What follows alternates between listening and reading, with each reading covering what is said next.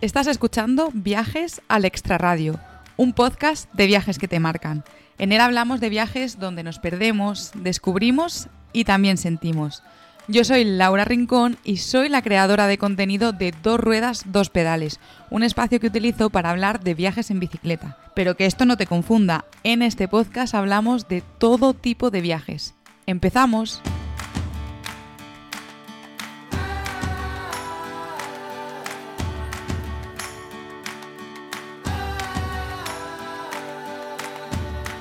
Hola, bienvenidos y bienvenidas a esta tercera temporada del podcast de Viajes al Extraradio. Me lo habéis pedido bastante y vuestros deseos son órdenes, así que el primer episodio de esta tercera temporada es sobre mi viaje en bicicleta por Taiwán de este verano. Novedades, por cierto, de esta tercera temporada. Ya lo dije en el episodio de presentación de esta tercera temporada, pero bueno, lo vuelvo a repetir. La super novedad de esta temporada es que he creado Patreon. Patreon es una plataforma para creadores de contenido donde si os gusta mi contenido, os gustan los podcasts, si os gusta lo que hago en redes sociales, si os gusta el blog eh, de dos ruedas, dos pedales, podéis apoyarme. He creado una única suscripción de 5 euros mensuales y lo que voy a hacer en Patreon es ofrecer en exclusiva a todas las personas que se apunten, a todos esos mecenas, un contenido de los podcasts. ¿Y qué va a ser? Va a ser dos anécdotas de cada una de las entrevistadas, que las vamos a contar exclusivamente para los mecenas de Patreon. En este caso, que soy yo, pues eh, habrá dos anécdotas mías de mi viaje a Taiwán que ya, bueno, ya he pensado, creo que son muy chulas y las voy a contar en exclusiva para los mecenas de Patreon. ¿Cómo puedes hacerte mecenas?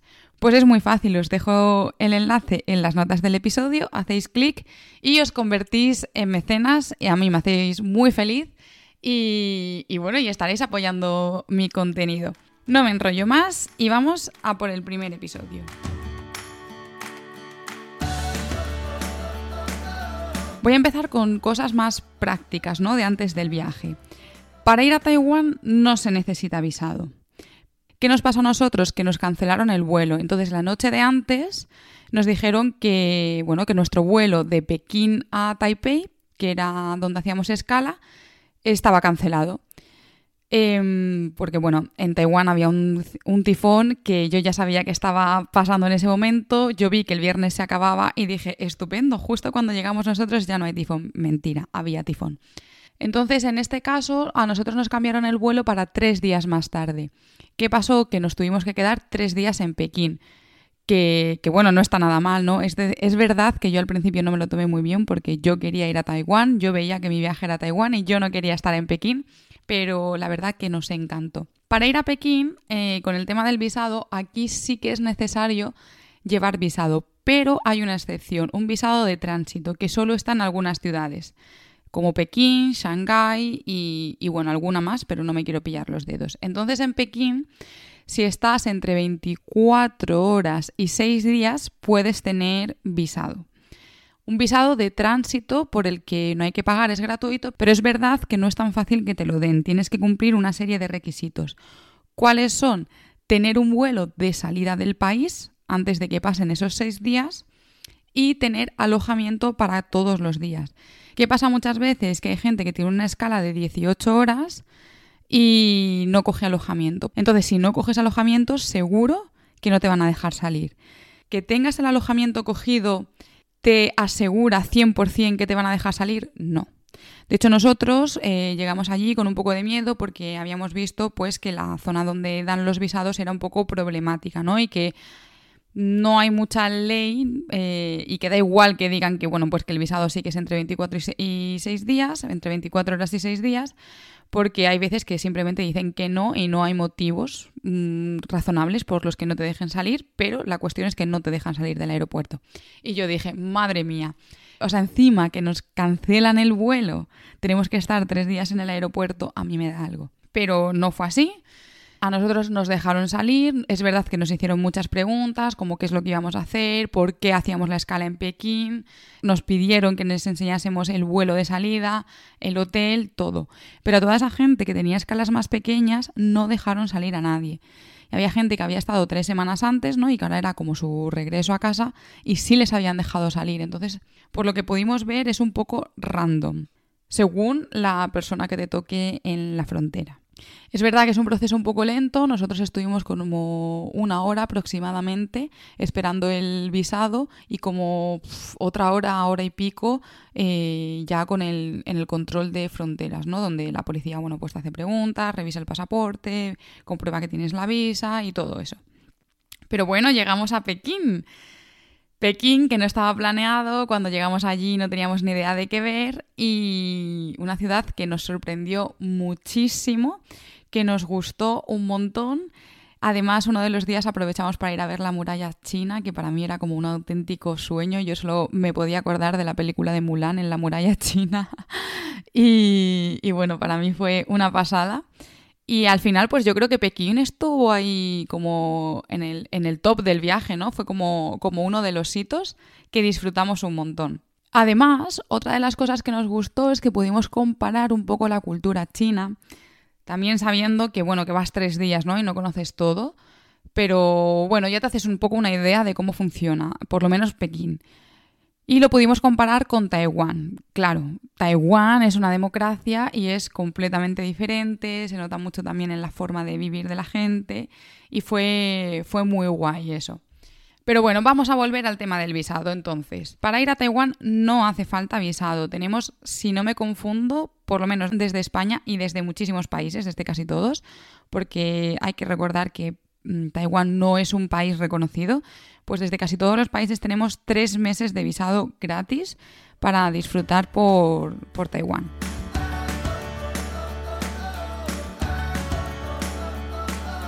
La bicicleta, que es otra de las cosas que me habéis preguntado mucho. ¿He alquilado allí bicicleta o me he llevado mi propia bicicleta? Bueno, a mí me hacía mucha ilusión hacer un viaje así un poquito más largo con mi bici, que bueno, si no lo sabéis, yo me compré una bici de Bergamón en, enero, creo que fue. Y bueno, pues he hecho escapaditas, he hecho rutitas, eh, una semana llegué a irme, pero no había hecho así como un recorrido más largo y más exigente. Y me apetecía mucho irme con mi bici. Y bueno, es verdad que es un poco complicado, de hecho el hecho de bajarnos en Pekín lo complicó todo un poco más, porque... Pero bueno, la única complicación es que realmente tienes que meterla en una caja y saber el peso que llevas. Es verdad que, bueno, pues seguramente tengas que cogerte un, taxi cuando llegues al, destino y no puedas eh, usar el transporte público. Pero, pero bueno, lo, más complicado realmente es eso, ¿no? Es como em, que tienes que empaquetar la bici y al final es, es muy grande y se hace un poco más complicado a la hora de moverte por la ciudad. Nosotros volamos con Air China. Cada compañía aérea tiene unas condiciones diferentes. En el caso de Air China, que esto pasa mucho cuando haces vuelos fuera de Europa, dejan llevar la bicicleta como equipaje extra, porque siempre incluye una maleta grande, entonces sin cobrarte, o sea, llevar tu bicicleta es gratis. ¿Qué teníamos que tener en cuenta? Las medidas no importaban, tienen que ir siempre embaladas en una caja, eso mm, en todas las compañías, y no podían superar los 23 kilos de peso. Como solo podíamos llevar eh, la bicicleta, nosotros decidimos no coger una maleta extra y entonces podíamos llevar un equipaje de mano, que en este caso llevábamos cada uno una alforja, y dentro de la caja de la bicicleta metimos la bici y el resto de equipaje, pues la otra alforja, la tienda de campaña, el saco de dormir, todos los utensilios de cocina. Entonces es verdad, pues, que la bicicleta pesaba un poco y nos la un poco más de 23 kilos y nos la jugamos.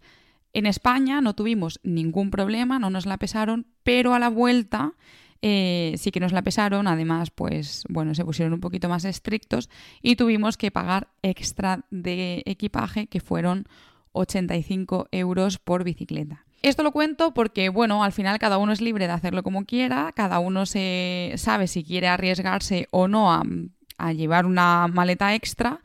Yo es verdad que casi nunca me pesan las bicis y entonces, bueno, pues quise arriesgarme y al final eh, me salió mal. Pero claro, yo era muy consciente de que el peso máximo era 23 kilos y que yo me estaba pasando de peso. Esto para que lo tengáis en cuenta. Además, cómo tenemos que empaquetar la bicicleta para llevarla en el avión. Como he dicho, hay que coger una caja. Yo siempre voy a una tienda alguna tienda de bicicletas y pregunto si tienen cajas vacías. Normalmente siempre te la dan y no hay ningún problema. Y de hecho, si yo alguna vez tengo alguna caja de bicicletas, se la ofrezco a alguna tienda y si les interesa, pues la llevo y si no, pues eh, la tiro al, al cartón, ¿no? Entonces, bueno, lo que hay que hacer es, hay que desmontar la rueda delantera y hay que deshincharlas. Las ruedas hay que deshincharlas las dos bastante.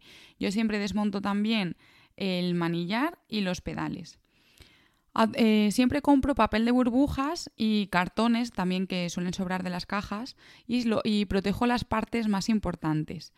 Protejo la horquilla, protejo la cadena, protejo mm, los piñones, el desviador, los frenos, pues cualquier cosa que pudiese, mm, que si recibiese un golpe, pues que vaya un poquito más protegida. Y además luego cuando meto el equipaje, el resto del equipaje, lo pongo de manera un poco estratégica para que no, para que la bicicleta no sufra.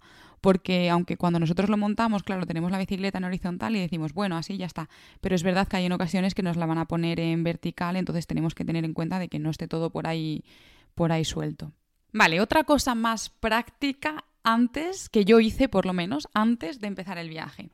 Yo sabía que tenía tres semanas de vacaciones, entonces es muy diferente salir de viaje sabiendo que tienes tiempo infinito a sabiendo que tienes un tiempo limitado y además que en una fecha tienes que estar en una ciudad para coger un avión.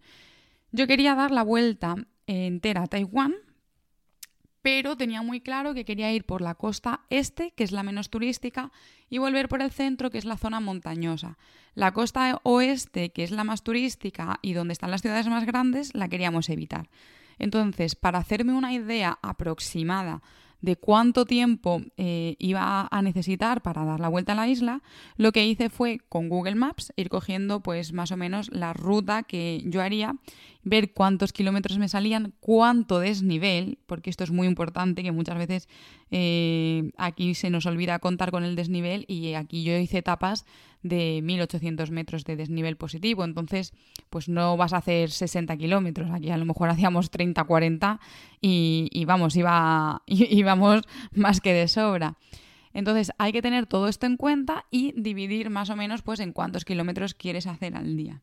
Eh, a nosotros nos salían más días en principio de los que queríamos pedalear, pues porque bueno, luego también querríamos descansar algún día, pasar algún día en la playa, queríamos hacer algún trekking porque hay muchos parques naturales y muchos parques nacionales, hay mucha naturaleza.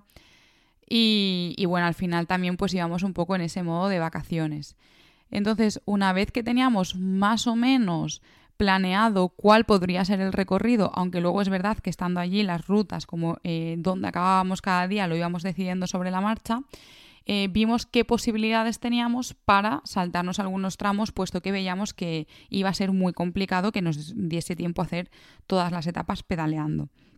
Entonces, aquí es muy importante investigar qué tipo de transporte público existe en el país y si es posible eh, llevar bicicletas en él. Nosotros en Internet descubrimos que hay una red de trenes que podrían ser como los trenes media distancia aquí en, aquí en España, que recorren toda la isla por la costa. Entonces en la zona de la costa no íbamos a tener ningún problema. Eh, y en Taipei, por ejemplo, vimos que no en todas las estaciones se puede llevar la bicicleta, pero que hay en algunas que sí y que no hay ningún problema. Pero, por ejemplo, había unos trenes que podrían ser eh, similares a los aves de aquí, trenes de alta velocidad, en los que no se podía mm, viajar con bicicleta. Entonces nosotros lo que hicimos fue ver eh, que en la zona de la costa donde había paradas para ver un poco pues eso, dónde nos podríamos saltar la ruta. Y ya sabiendo eso, pues eh, cada día íbamos diciendo, venga, pues hoy hacemos ruta y luego cogemos un tren o, hoy eh, cogemos un tren o hoy hacemos ruta y no cogemos transporte, pero bueno, nos podíamos un poco organizar. También intentamos buscar información sobre los autobuses y no encontramos nada en internet. Yo tenía un par de contactos de gente de Taiwán y les pregunté si sabían si podíamos eh, llevar las bicis en los autobuses. Y claro, esto es una mm, información muy específica que, que la gente normal no sabe porque, bueno, pues porque no es habitual. Entonces nadie nos supo decir nada, pero la mayoría de la gente decía pues que era muy posible que, no, ¿no? Que no se pudiese llevar las bicicletas en, el autobús. Pero bueno, yo también me gustaría, de hecho, lanzo aquí la pregunta, ¿no? Si tú piensas en un autobús alsa o en un autobús interurbano, por ejemplo, aquí en Madrid, para la gente que me esté escuchando y que vive aquí en Madrid, ¿vosotros qué diríais? ¿Que se puede o que no se puede llevar una bicicleta? Los cicloturistas no vale, que seguro que lo sabéis. Bueno, pues en los autobuses interurbanos tú puedes llevar la bicicleta eh, metiéndola sin, bueno, pues tal cual, entera, ¿no? Sin protección, sin funda, sin caja y sin nada. Y en los autobuses de alza tú compras un billete para bicicleta, que creo que son dos por autobús, si no me confundo, y sí que la tienes que llevar protegida, pero, pero se puede viajar. ¿No? Pero bueno, eso es normal que mucha gente eh, no lo sepa porque no viaje de esta manera. La cuestión es que a mí me habían dicho que en Taiwán eh, posiblemente no iba a poder meter la bici en los autobuses. Entonces, toda la zona central, que además había muchísimo, muchísimo desnivel, creíamos que era muy posible que pudiésemos hacerla entera. Además, eran carreteras que no son tan transitadas, incluso dudábamos de si ahí iba a haber autobuses.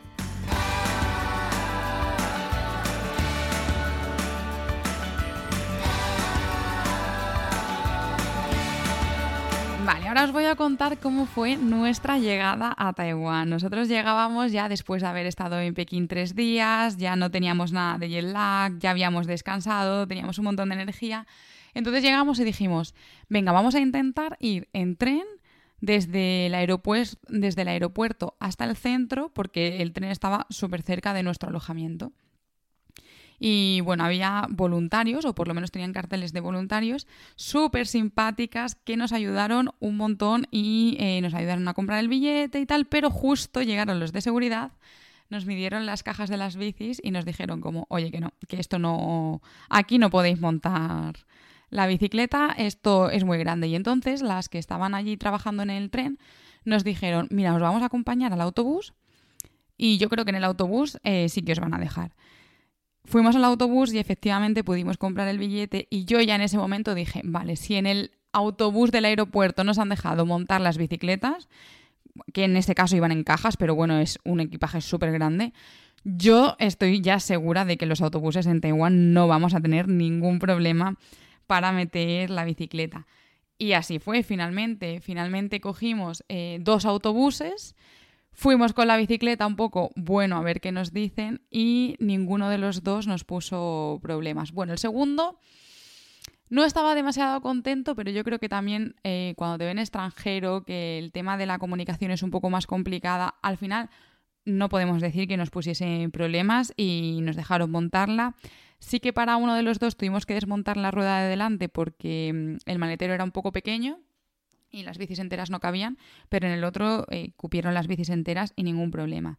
Si estáis pensando hacer el viaje y, vais, y estáis pensando que en algún momento vais a tener que coger transporte público, en el tren no hay ningún problema, hay un vagón exclusivo para bicicletas. Y en los autobuses yo os recomiendo que vayáis siempre a la primera parada, si, si tenéis la oportunidad, ¿no? Porque es verdad que, claro, tardas un poco y allí son muy puntuales. Entonces sí que se pueden poner un poco nerviosos eh, con el tema de, eh, bueno, pues estáis tardando mucho y la gente está esperando. Entonces, sí, es verdad que si el autobús para a mitad de camino, pues es un... Puedes como romper ese, esa rutina, ¿no? Por así decirlo. Entonces yo siempre os aconsejo que vayáis a la primera parada y que vayáis con tiempo y entonces eh, ahí no habrá yo creo que ningún problema. ¿Cómo es el clima en Taiwán? Es un clima tropical, eh, hacía mucho calor, nosotros hemos ido en septiembre, eh, pero no creo que sean los meses de mayor calor. Había muchísima humedad, pero es verdad que, ¿sabéis esto que dicen de que cuando llega la tormenta después llega la calma? Pues fue un poquito lo que nos pasó a nosotros el tifón cuando llegamos estaba ya yéndose y entonces tuvimos unos días buenísimos.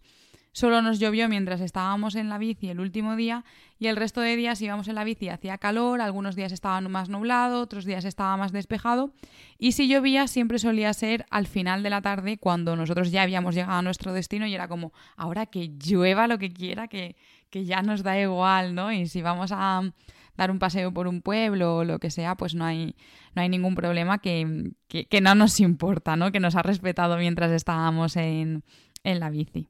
el clima es muy húmedo, es de estos sitios en los que sudas en todo momento, a todas horas, y que cuando vas en la bici es verdad que no notas ese calor y, y vas bien, pero cuando te bajas de la bici de repente dices, madre mía, qué, qué calor.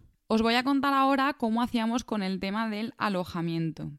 Os he dicho que viajábamos con tienda de campaña, entonces nosotros teníamos intención de acampar en algunos sitios. Aunque es verdad que la gente me ha dicho que es muy fácil acampar en Taiwán, a mí no me ha resultado tan fácil porque mm, no hay caminos. Es una isla tan escarpada que tú no puedes irte por un camino, ¿no? Que para mí irte por un camino es como, bueno, te escondes un poco detrás de un árbol o detrás de algo y, y, encuentras un sitio bueno en cualquier momento. Aquí era todo carretera y luego ya llegabas a algún pueblo que ya está habitado, que claro, no puedes poner la tienda de campaña en cualquier sitio, entonces a mí no me ha parecido como un sitio tan fácil donde acampar. Es cierto que yo no estoy acostumbrada a que cuando acampo pregunto a la gente. Entonces yo creo que si hubiésemos preguntado a la gente hubiésemos podido acampar mm, en más sitios. Aún así hicimos acampada, estuvimos en un camping, estuvimos también uno de los días preguntamos en una estación de bomberos como, oye, nos gustaría acampar y nos dejaron un sitio.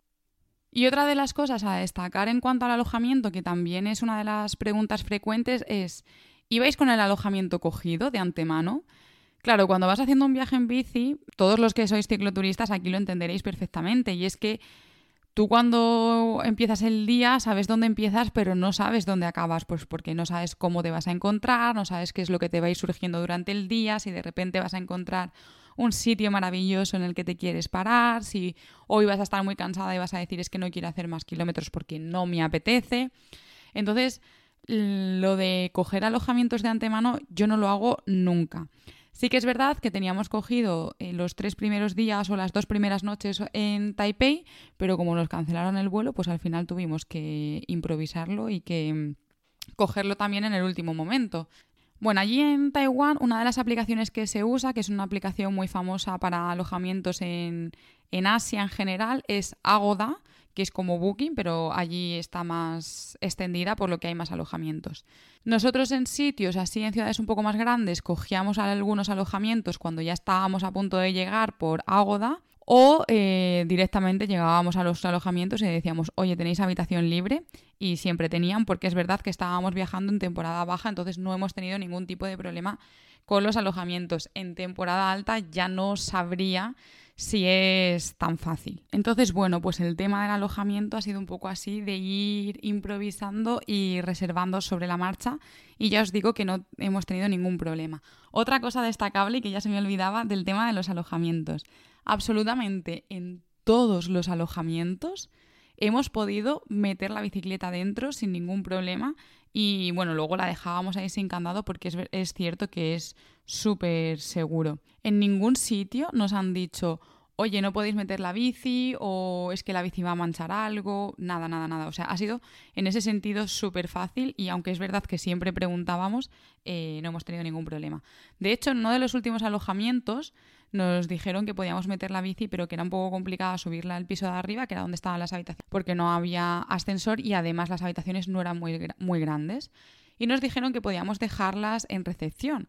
La recepción tampoco es que fuese enorme. Y además, desde fuera había una cristalera que tú veías la recepción, por lo que veías las bicicletas. Pues allí estuvieron dos días y no hubo absolutamente ningún problema. Y sin atar, vaya.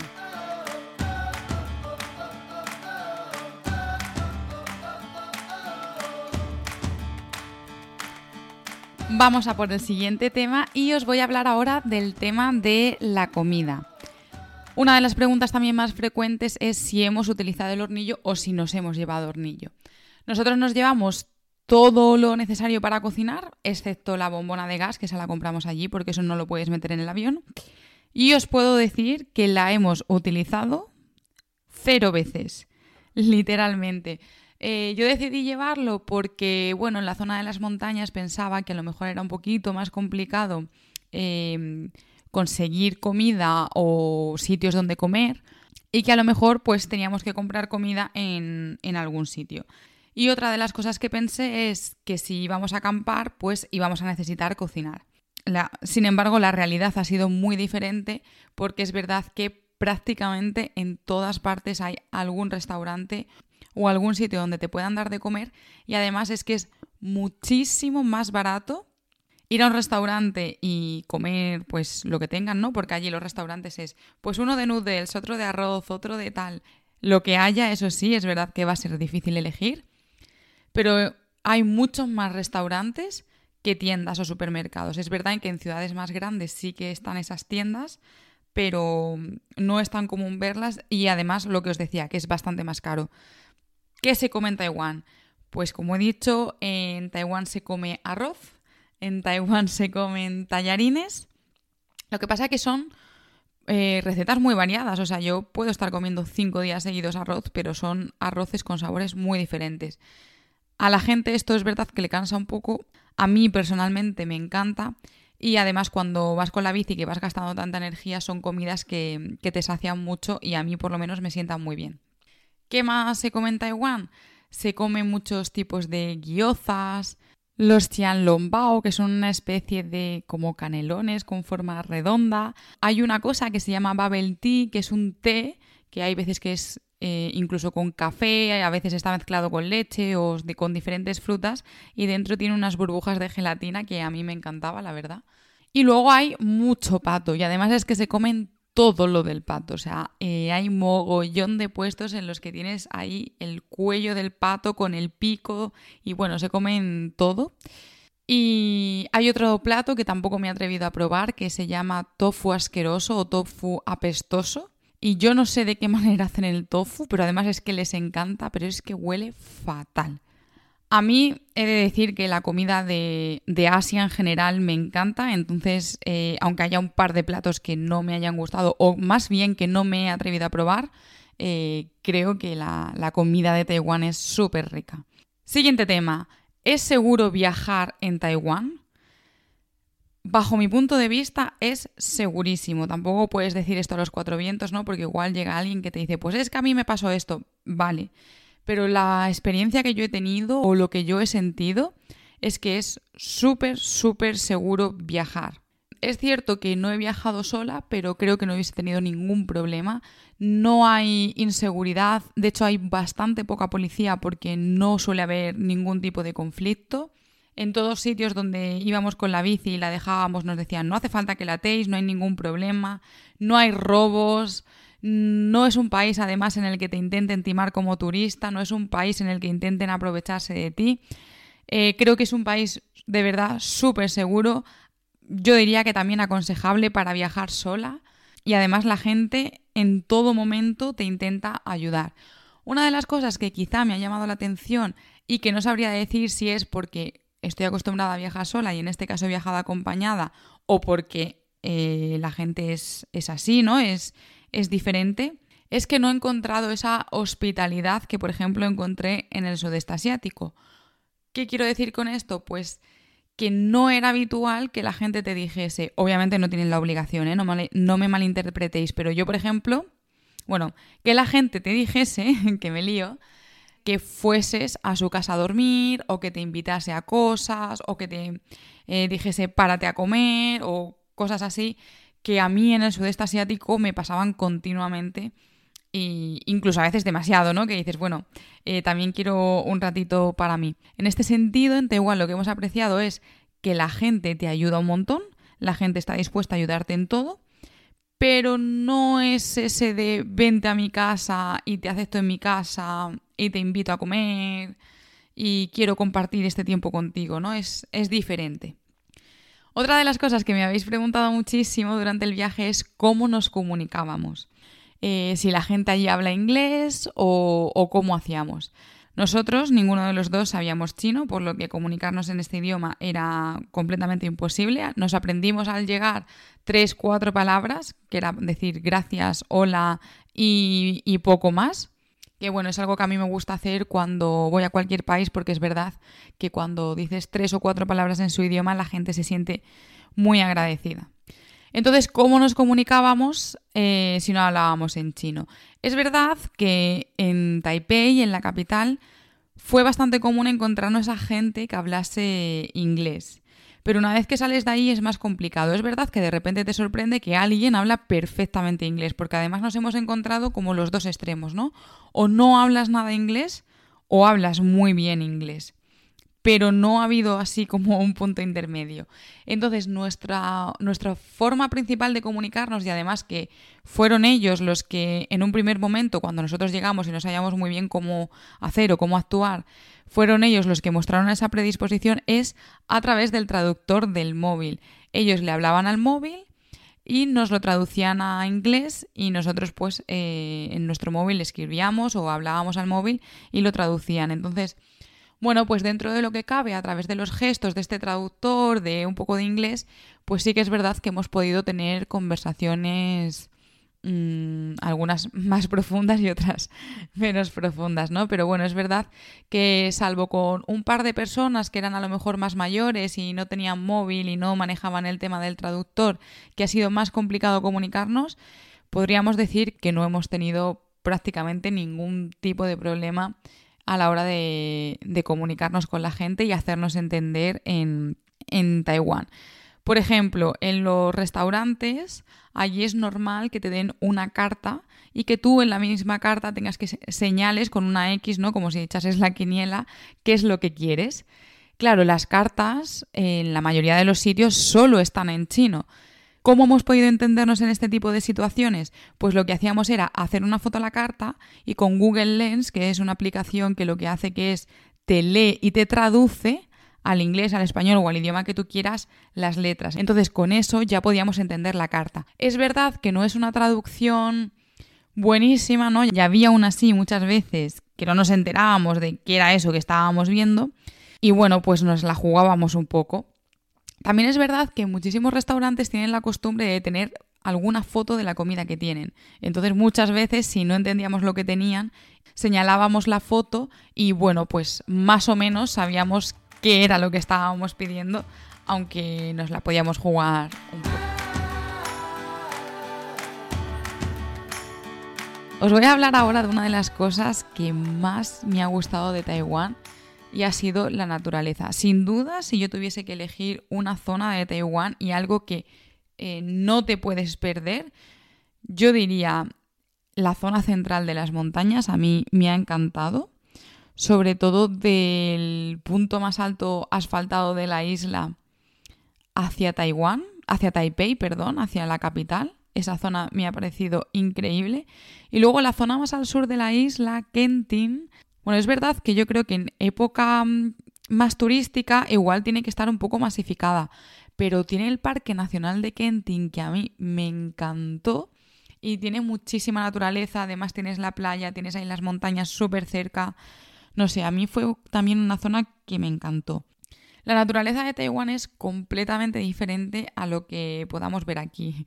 No hay pinos, es todo muy verde, hay mucha selva, hay muchísima vegetación y a mí es algo que, me encanta, ¿no? Ese tipo de naturaleza me parece alucinante también porque es algo muy diferente a lo, a lo que tenemos aquí.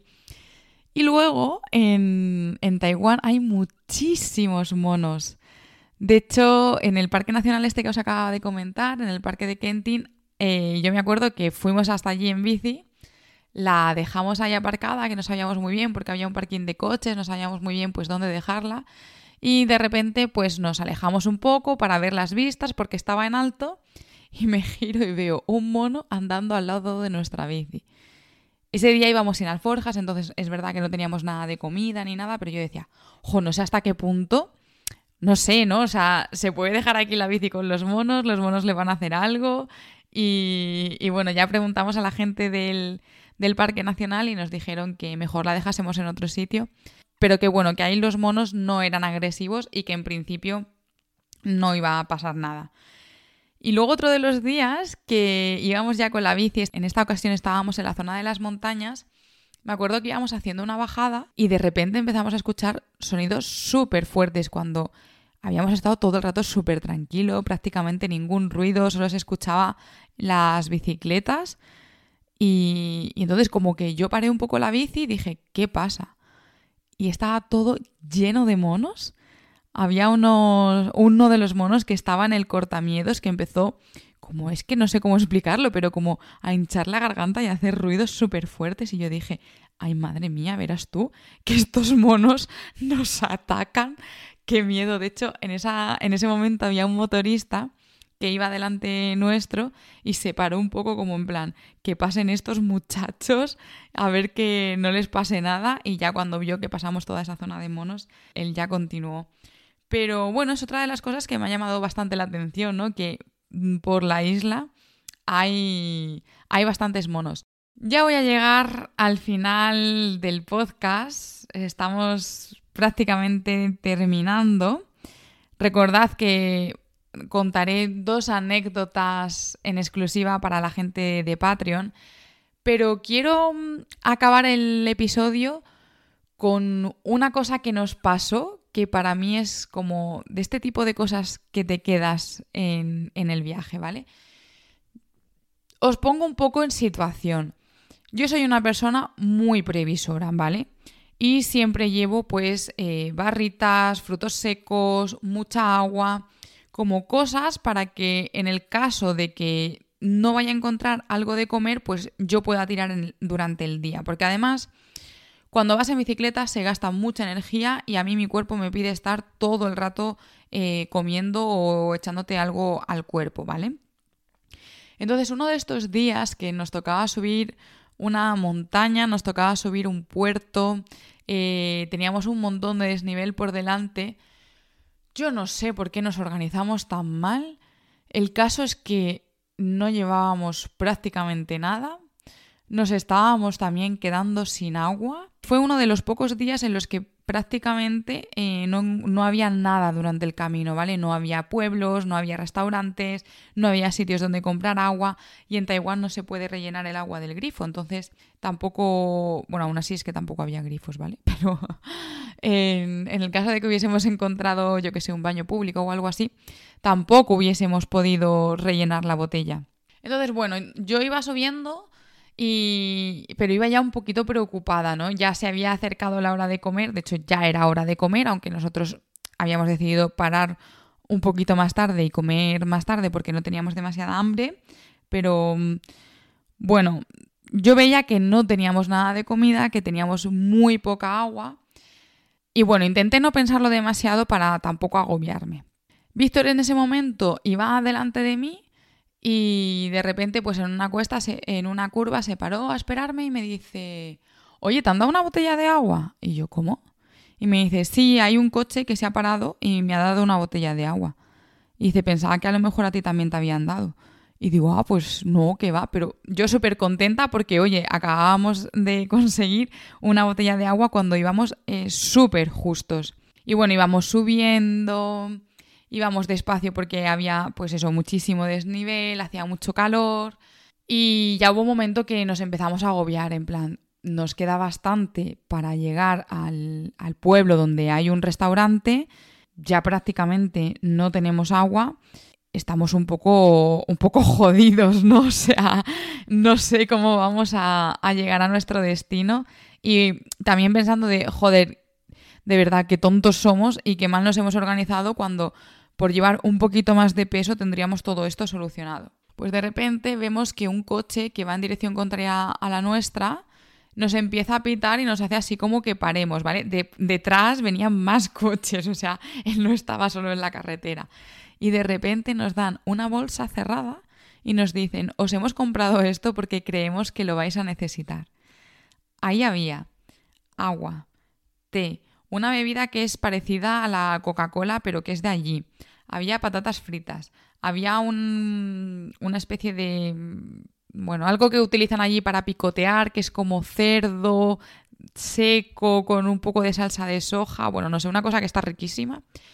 ¿Sándwich puede ser que también hubiese? Bueno, no sé. O sea, yo sé que esas personas nos salvaron la vida. Bueno, nos salvaron la vida es un poco exagerar. Pero esas personas aparecieron el día adecuado, en el momento adecuado, y nos comimos absolutamente todo lo que nos dieron. Ah, un zumo de naranja natural también, que yo me acuerdo que me supo a gloria. Bueno, la cuestión es que nos tomamos todo lo que nos dieron, o sea, se lo agradecimos un montón y, vamos, eh, hoy en día se lo sigo agradeciendo aunque no pueda comunicárselo. Y de verdad que es de estas cosas que dices, wow, existen personas buenas, pero es que encima en esos momentos en los que estás un poco en apuros, siempre pasa algo que, que dices, jo, es que tengo que dar gracias, ¿no? Tengo que, que agradecer. Y bueno, quería acabar el podcast con esta anécdota porque, bueno, estoy segura que la gente que viajáis en bici ya os ha pasado alguna vez que os han venido a ayudar y yo creo que es porque también nos ven un poquito más vulnerables. Pero bueno, quería acabar con esto porque de verdad eh, la gente de Taiwán ha sido maravillosa, nos han ayudado un montón y bueno, para también recordar y recordarme un poco a mí misma, ¿no? que, hay un montón de gente buena en el mundo, que muchas veces cuando estás en apuros aparece este tipo de gente y, te salva y te ayuda y, que esto es pues, pues para agradecer. Y bueno, ya acabo aquí el episodio. De verdad, muchísimas gracias a todos los que habéis llegado hasta aquí, a todos los que habéis llegado hasta el final de este episodio de mi viaje por Taiwán. Espero que os haya gustado. Si os ha gustado, eh, dejadme un comentario, darle a me gusta al episodio, hablarle de este podcast a vuestros amigos, a vuestros vecinos, a vuestros tíos, a quien queráis. Y si, hoy os habéis quedado con alguna duda, me podéis escribir a través de las redes sociales. Me podéis encontrar como dos ruedas, dos pedales, tanto en Instagram como en TikTok. O podéis dejar un comentario en el episodio con vuestras dudas. Y si os habéis quedado con ganas de saber estas dos anécdotas que voy a contar en exclusiva para Patreon, sabéis que os dejo en las notas del episodio el enlace para que os podáis hacer mecenas en Patreon y si no, si tenéis la aplicación o entráis en la web me podéis buscar como dos ruedas, dos pedales. Pues hasta aquí ahora ya sí el episodio de hoy. Muchísimas gracias por acompañarme y nos vemos en el próximo episodio. Chao.